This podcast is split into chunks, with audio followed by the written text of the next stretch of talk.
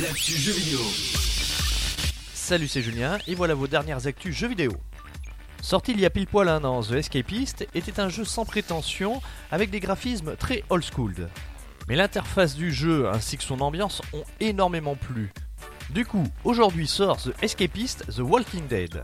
On y incarnera Rick Grimes, le policier de la célèbre série, et votre rôle sera d'assurer la survie de votre groupe à travers différentes missions. Le jeu est déjà dispo depuis un moment sur PC et Xbox One et depuis hier sur PS4. On en avait déjà parlé, Rocket League arrive enfin sur Xbox One. La date officielle est enfin tombée, il s'agira du 17 février prochain. Et comme une bonne nouvelle n'arrive jamais seule, le studio Psygnosis a annoncé que le titre comportera 3 DLC déjà disponibles sur les autres plateformes. Et si des fois ça ne vous suffisait pas, sachez qu'il y aura en plus des contenus exclusifs, à savoir des véhicules tout droit sortis des univers de Halo et de Gears of War. Je vous rappelle que le jeu était déjà dispo sur PC et PS4 et qu'il compte pas loin de 9 millions de joueurs actuellement. Le 25 février prochain, Microsoft va organiser une énorme conférence autour de Windows 10 et de sa console, la Xbox One. Et sur internet, les suppositions vont bon train. En effet, le nom de domaine xbox.steampowered vient d'apparaître.